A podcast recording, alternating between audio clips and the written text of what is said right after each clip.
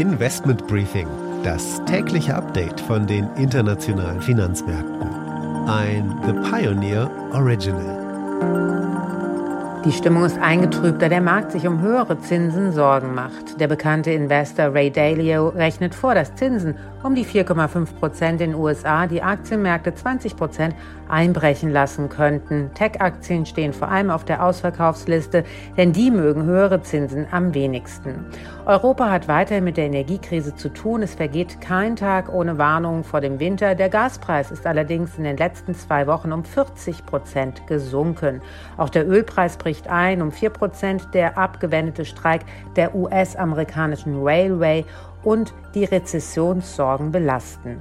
Damit einen schönen guten Morgen aus Frankfurt. Mein Name ist Annette Weißbach. Ich freue mich, dass Sie auch beim heutigen Investment Briefing mit dabei sind. Der Blick auf die heutigen Themen. Putin trifft den chinesischen Präsidenten Xi in Usbekistan. Wie sieht die Wirtschaftslage aus Sicht eines Private Equity Investors aus? Ich habe mit Farsin Yadegarjam, Partner beim Private Equity House COI Partners, gesprochen. Anschließend geht es zu Anne Schwede an die Wall Street. Es gibt neue Wirtschaftsdaten und News vom Kryptomarkt. Die neuen Verkaufszahlen aus dem Einzelhandel sind rausgekommen und obwohl die besser ausfielen als gedacht, ging es an der Wall Street bergab und auch die Kryptowährung Ethereum verlor nach ihrem Systemupdate deutlich an Wert.